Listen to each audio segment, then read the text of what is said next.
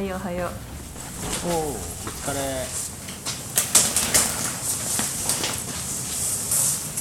お早いね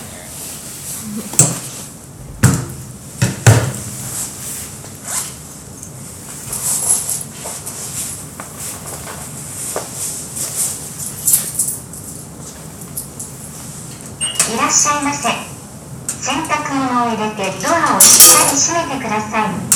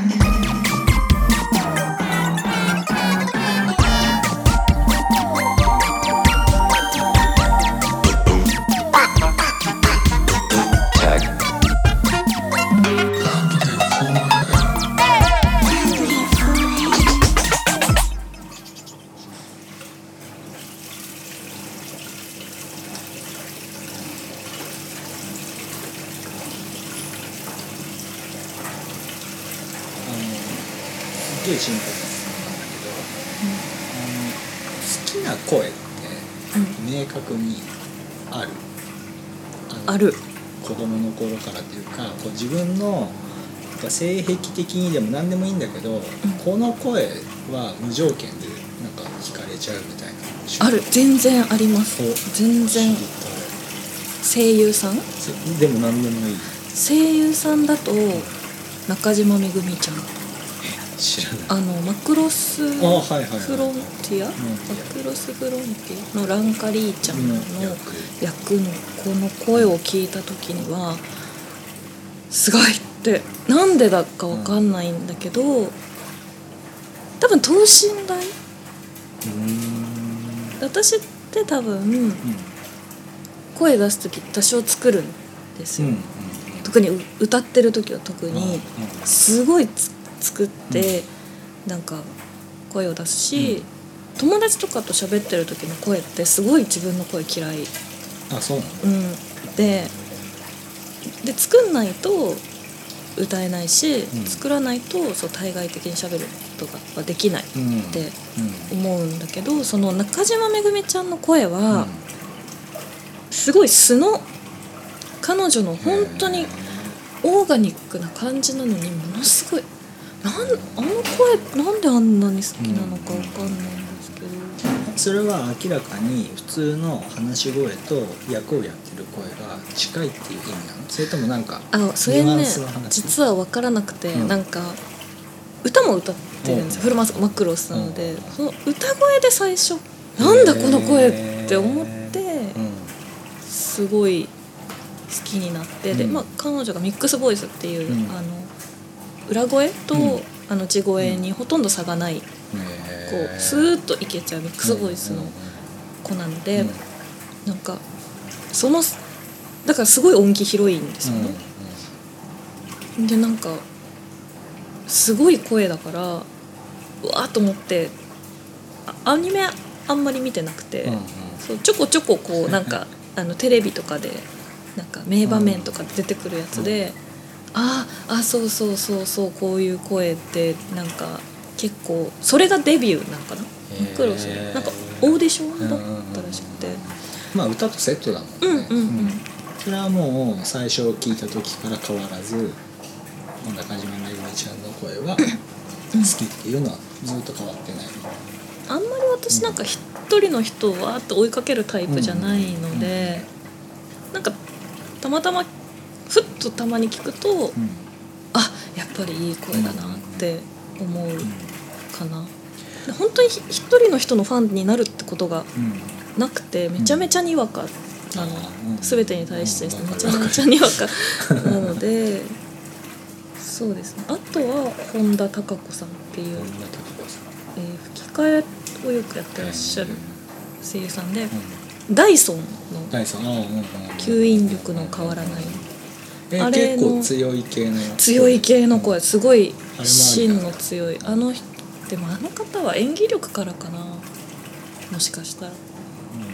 でも惹かれちゃうわけでしょ、うん。パッてすぐ。かるよね。なんか私いつもどのなんかばドキュメンタリーとか見てても全然声優さんって詳しくないんですけど、うん。本田貴子さんの声だけは「あこれせ本田さんじゃない?」ってなるんですよね。そう。ね、多分あのなんか俺が興味持ってるのっていい声って、うん。結構いい顔よりもレンジ広いような気がしてて、うんうんうん。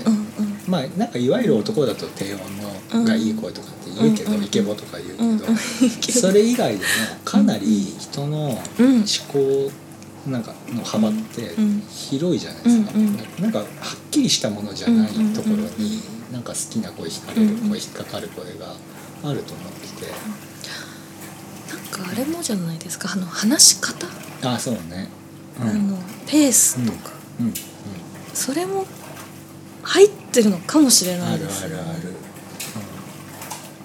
なんだろう。歌声だったら、ん。あのあんまり言語って関係ないけど、にやっぱ日本語で話してる人っうんうん。てそういうニュアンスが細かく分かっちゃうから。ああそうかもね。うん、結構。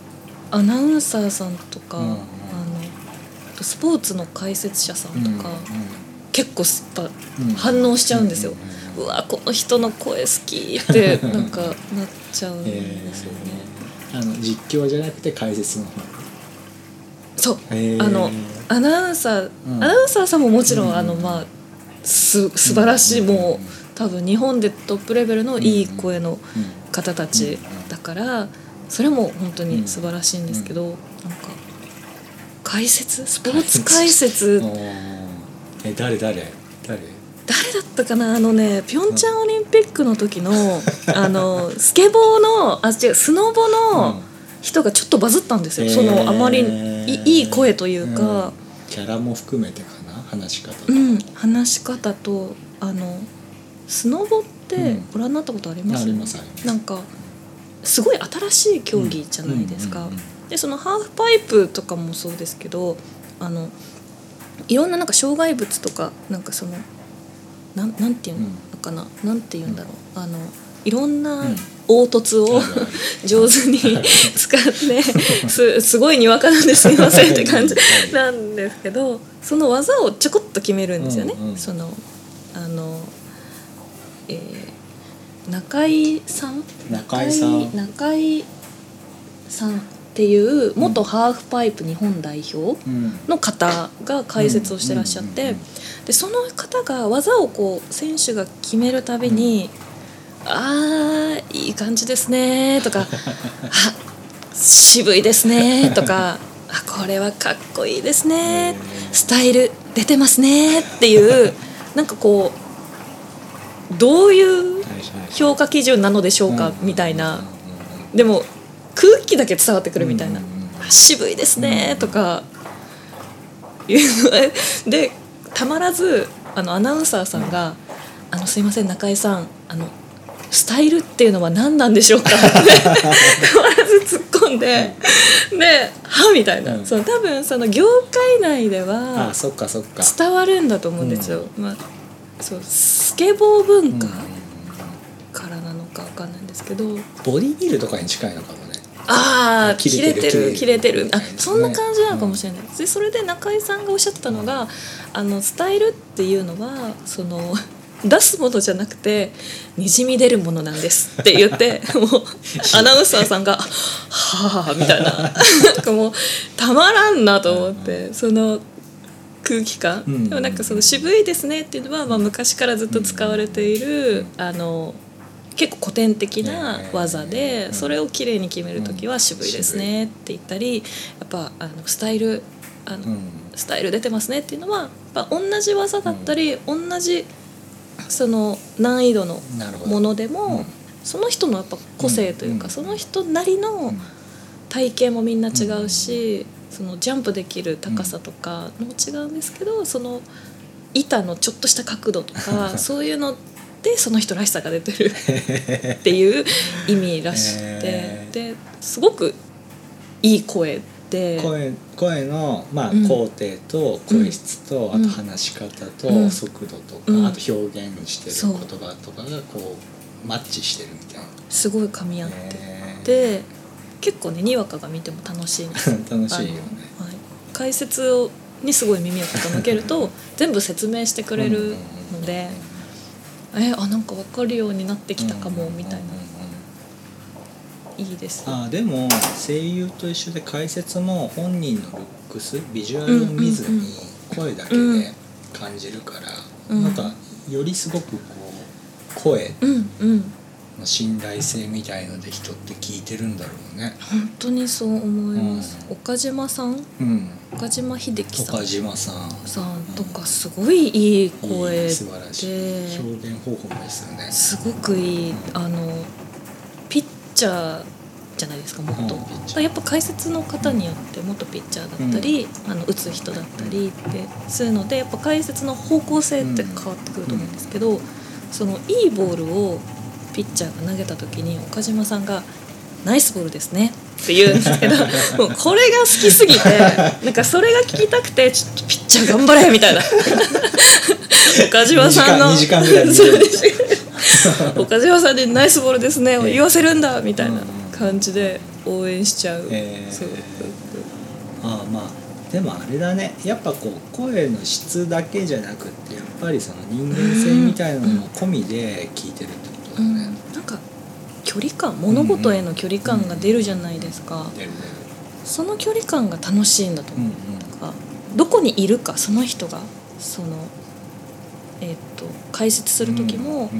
ピッチャーとしての立場で言ってるとかそのいろんな距離感が多分出てると思うんですよ、えー。その解説一つにして、うん。どういう人なのかなって、うんあのめちゃめちゃ感じ悪い解説の人とかいるじゃないですか。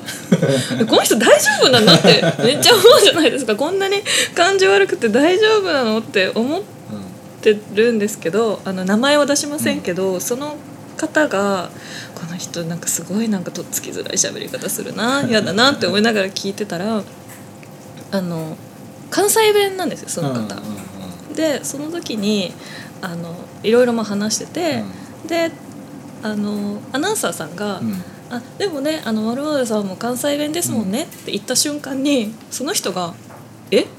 出てます?」って言ってて「え？あこの人今まで自分がなまっていうのを気づかなかったんだ」って思ったらちょっと好きになっちゃうんですよなんかかわいいみたいな。でもさっきあの好きの幅が広いって言ったのもそうだけど、多分それが受けるうん。の人もどんずばの人もいるはず。うん、面白いです。解説に惹かれってスポーツ見るのがすごいわかる。うん。うん、俺は今本当ササッカーの方で、うん。戸田さんってあの元、うん。あのうん。日本代表の人うん。の声と表現大好きで、うん。戸田戸田下田コンビの時のだったらなあのチーム関係なく見る。あうん。あわかりますそれ。なんかあと実況の方と、あの解説の方の相性とかあるじゃないですか、信頼関係。あこの組み合わせだとこの人すごいリラックスして解説されるんだよなとか、うん。あれも面白いですよね。だから俺多分実況と解説の、うん。うんと薄い本出ていいと思うんだよ わかる。薄い本問題はほら結構いやいやいやいや。ざっくり言っちゃダメだよねこういうのは。ねでもあの燃える気持ちは分かりますよね。俺でもなんかわかるもん、うん。その二人の距離が近づいたり、あ今すげえうん。シンクロしたなとか、なんかそういうのがねわかるんだよね。分かりますよ声だけなのね声ってその思った以上に情報がすごい多い。多いですよね。あの俺あ俺がね好きなのを言うとね、うん。うんと3年前ぐらいの東西線だから東京メトロかな、うんの車内アナウンスうんうんのうん。女性のうん。声が、うん。うんその時期だけすげえ好きだった時あって、僕はあの JR 使いなので、うんうん。普段 JR で、えっと都心の方行くんだけど、うんうんうん。その時期はうんわざわざ東西線経由で 聞きたい。あでもあります、うんありますあります。でああいうこうかなりフラットに話すべきシチュエーションの人なんだけど、やっぱキャラ違って、うんその人うん。が俺なんで好きなのかをずっと自分で考えたんだけど、うん。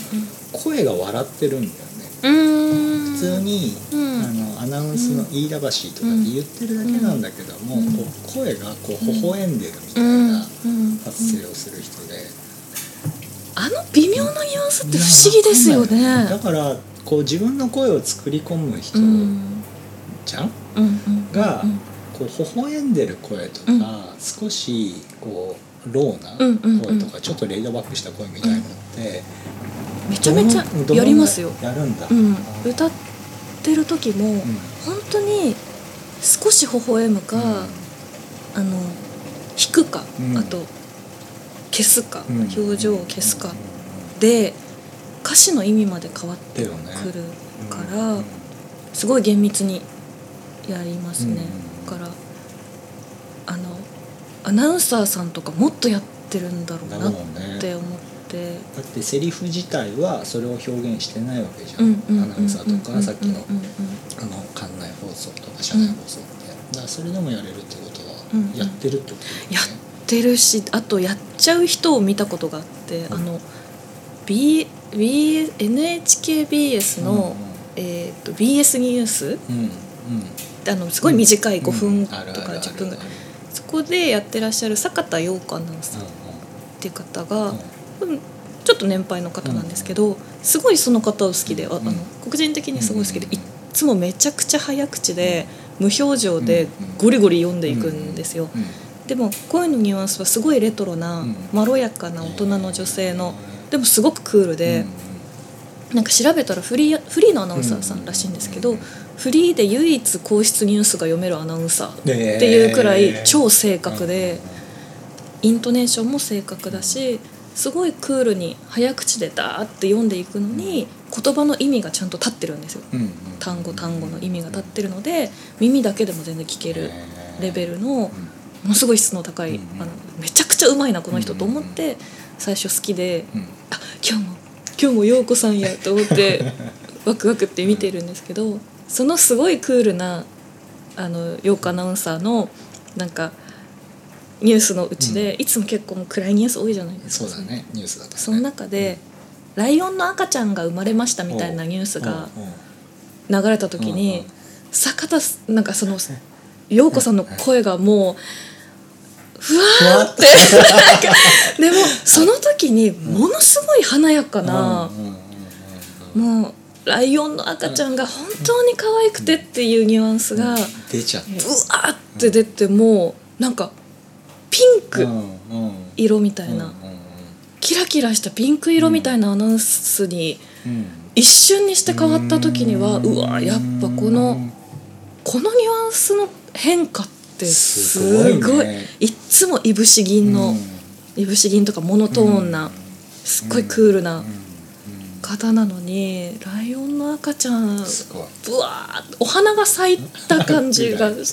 でもあの演技上っていうかアクションはできないじゃないですか。ニュースキャスターだから。表情も限界あるし、アクションも限界あるんだけど、声だけで気持声だちがけでそこを超えるんだ、すごかったですよ。しかもニュースの原稿なので、まあ、あの何時から何時まで展示されるそうですとかそういうまあ本当ベタな。ベタなうんなんかニュースなのにもう、うんなんて素晴らしいニュースなんだろうみたいな。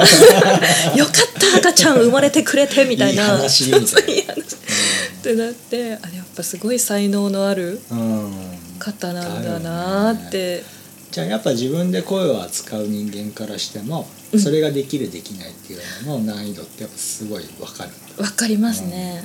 わかりますね、うん。あのやっぱりそのさっき、ん。あの名前が出た本田孝子さんとかも、あのナレーションもすごく、うん。うんあのやられていらっしゃるし、ダイソンとか、うん。まあ、女優さん声優さん女優さんとしても、演技がすごいので、やっぱその技術がナレーションとかにも出るんじゃないですかね、同じ多分方法論でやっちゃったりとか、うんうんうんジャンルって結構違うと思うんですけど、でもやっぱ自分も音楽やってて、そのナレーションとか、うんニュース原稿のうん。ニュアンスの入れ方とかうん。はやっぱき聞こえちゃう？それが、あこの人ここでやったなとか、うんあとたまにやりすぎる人とか、あそことも分かるあります。絶対あるし私いつも気になると言っちゃうんですよ。この人さみたいな。こういうふうになんか本当にこう思ってさ読んでるわけじゃないじゃんこの人とかって。すごいなんかしょっちゅう文句ばっかり言ってるんですけど。やってんなやっ的なてんなみたいな。そう。大体こういうふうに読んだらいい原稿になるって思ってやってるでしょ。みたいな。知らんけどみたいな。なんかそうなんですよ。えすごいやばい。性格悪いですよねなんか。何かが違うってこそう私的になんですけど本当にそういうふうになんか嬉しいとかちょっと微笑んでなんか歌うとか本当にその気持ちにならないとうんうんやっぱ臭いですようんうん本当に。なるほどね。で自分もやっちゃう時あるんですようんうんうんうんその特にそのキュートな声で歌う時とかはそのやっぱうわって作って歌うしその時にあこれやってんな私ってなる時あるんですよ。だからそういう時はもう全削除ダメダメみたいな。可愛い音で歌うか低い声でちょっとオーガニックな声で歌うかの違いなんてうんちょっとした喉の筋肉の力の使い方でしかなくてうん。結構これはあのただのこうシステムとか調整だけなんですよ音なんて。技術的にクリアさえできれば別にそんなに大きい差ではない、差ではない。ー。筋肉の動きなんだ。うん。大体のうんうん。このローの声とハイの声がうん。グッと分かれてて、うん。でそのハイの中のディテールがうわーっていろいろまたあって、うんそのハイの声の中でクールめにいくのか、す少しこう死にそうな、うん。死にそうなって言った。ら なんていうの？弱い？ウィークな感じ。うん。が、ウィスパーな感じでいくのか、あとはキュッて詰めて歌うのかうん。とか。いろいろでもそれそれは本当に作品のへ考えるー。よる。けどその状態をまず作るうんためにうん。あのはってしすごい息を混ぜたうん。キュートめな声で歌う時は、その状態になるためのメンタルみたいなのを作るっていう 作かそう。へー。もう私は今にも死にそうっうんていう状態に持ってかないと、その、まあ、喉の調整だとは言いましたけど、うん。やっぱそこのディテールを決めるのは結局メンタルっていうか、精神性になってきちゃうから、そのバランスって感じ。すごいことやってるね。やっぱり。じゃあワンステージで成立することではないってことなの？ないですね。だよね。だから多分テイクがすごい数に毎回、ねはあ。コンコント師とかに近いの？この年かもしれない。コント師の単独ライブ。うんでうんうん10本かけますみたいなのってうんうんうんうん10個のキャラ全部違うじゃないですか。それに限りなく近いようなステージングになってるってことだよね。そうですね。つながってるんだけど。すごい。なんかだからすごく歌詞の解釈っていうのが、うん。書いてる時よりも歌ってる時の方がより深くうんうんうんなきゃいけなくてでそこでまた喧嘩が起きるんですけど「何この歌詞全然理解できない」とかなる。んですよ自分の中の二人が。あそうそうそう2人が。ボーカリストプニデンさんとうんうんあのプニデン P が、うん。作詞作詞家プニデンさんが、プニデン先生が「何こ何この歌詞?」みたいな全然理解どういうメンタリティ？とかってあの歌手プニデンさんが結構怒ったりして。でも結局最後には「あそうかここで許すのか」とか、うん。ここで怒りとか悲しみとかがあって、うん。ここで許すからここで慈愛が生まれるのかとか、うんなんかそういう曲のうん。メンタルの流れみたいなのを作らないと絶対いいテイクは取れない。なるほどな、いやなんかあの漫画家に近いなって思ってたんだけど、うんうんうん作り方が、うん。うんなんかそういうのに近いなと思いつつ、やっぱもう一個その女優っていうか、うんうんうん。演じアクター側のものも入ってるから、より複雑になるっていうか、本当に。すごいね。すごいやっぱりそのさっき言った、なんかその全然歌えないうん。全然歌えねえじゃんお前っていうターンが最初に入るじゃないですか、うん。うんうんそういう時って曲の解釈が不十分なんですよ。なるほその歌手として。どなるほど、そのどういうメンタルでこの歌詞を歌ってるのかっていうのがふわっとしてると全然可愛くないとか、あの全然かっこよくないとか、ぼぼんやりぼんやりしてるみたいな「お前の歌めちゃぼんやりや」みたいな。みたいなことを P が言うんですよね。でそなんかカシュプニデンさんが「ちゃんと歌ってますけど」みたいな。ってなるけどあでは言われてみれば確かにここ私どういう気持ちで歌ってるんだろうとかなんか分かってないかもとか言ってうじうじ一人でこう曲歌詞とか読み直したりコードを見てみたりとかして。なんかでカシュプニデンが「これわかんないんですけど」って突っ返して作詞家 P のプニデンがそれを書き直してフィードバックするみたいな、あります。コラボレーションもある？ありますあります。すごい。違うって。これ違うって。違うらしいです先生って。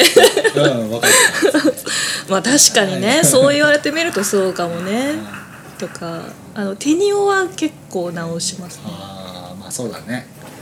これ余韻が足りないみたいなうん。うん感じとか。多分それって文体とはまた違う、うんうんうん。まあ音ならではのうん。手にオカのさみたいなことですね、とか。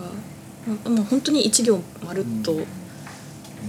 そうですね。やっぱり歌詞がの流れがちゃんとしてないと、歌うこっちが困るからみたいな感じのなんか すごい大ボーカリストみたいな。なんかすごい大御所みたいなやつが出てきたりする時。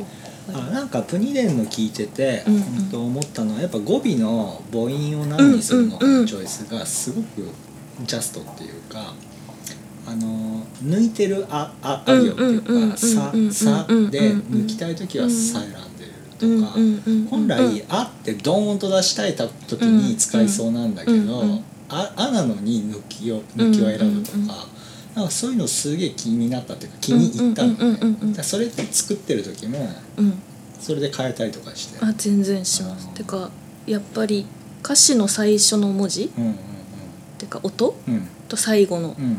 音はかなり厳密に組まないうんとそこでグルーヴが狂っちゃったりするからめちゃくちゃ厳密にやって気持ち悪いんですよ。うん。でもそれを直さないうん。と曲として聴けたもんじゃないっていうかそのやっぱ母音と詞の組み合わせだけでん。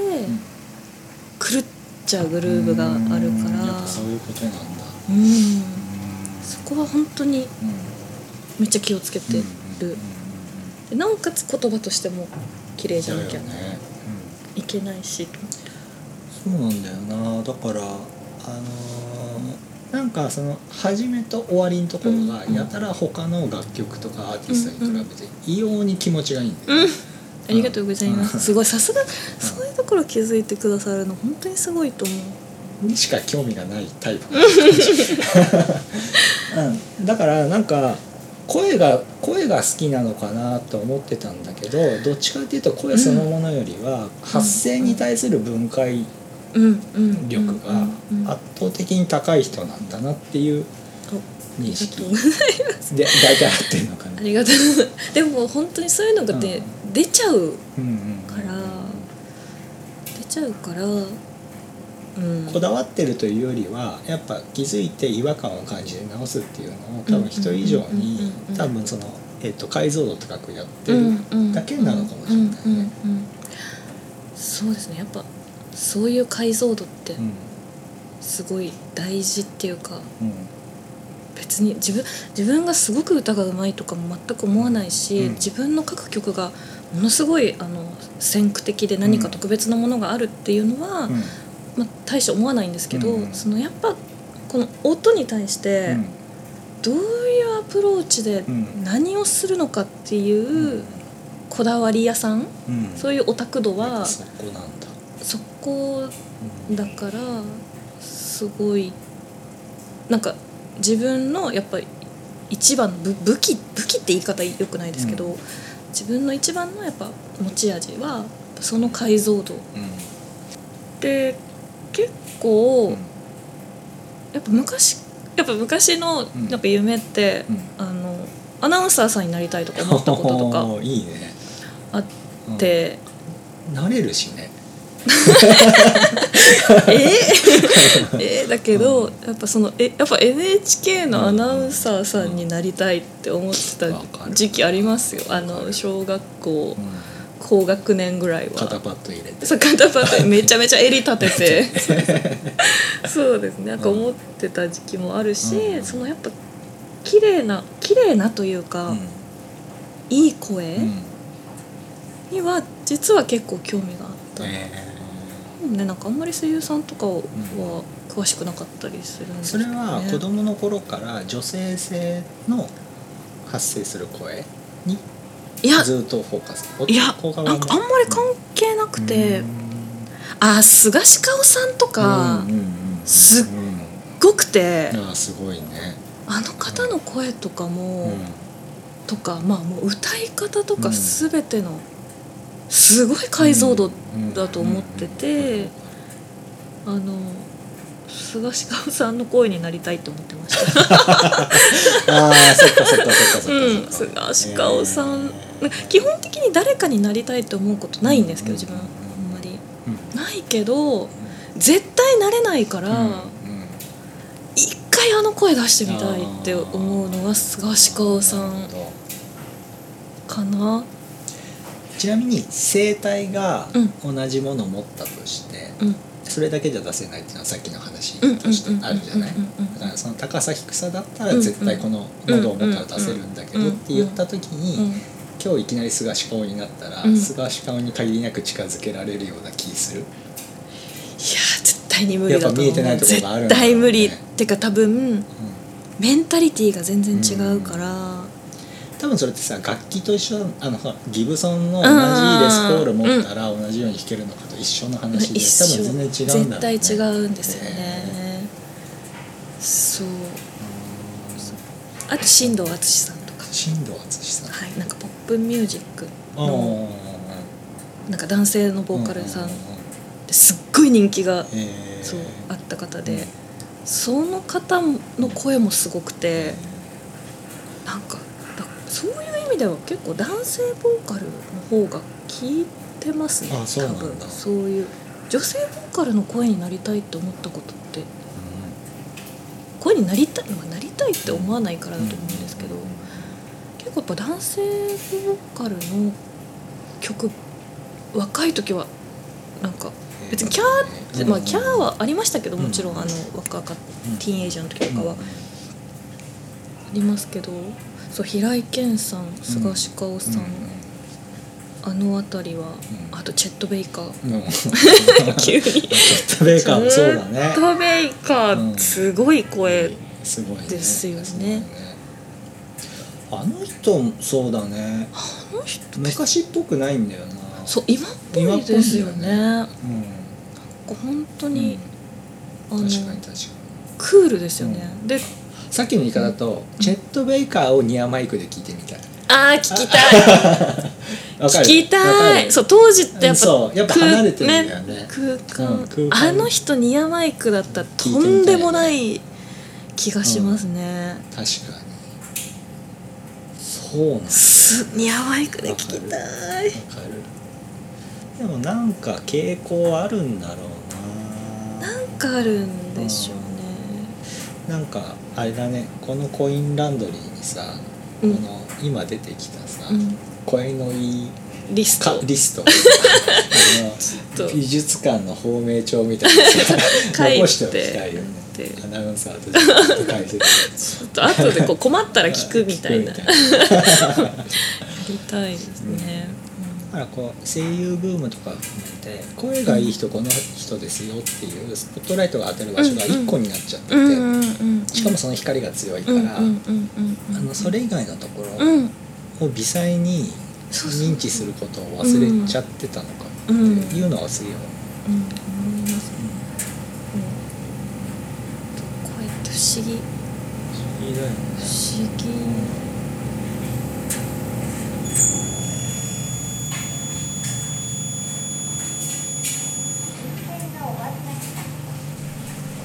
あじゃあ私もう乾いたんでそろそろ行きますわ。ういまたねー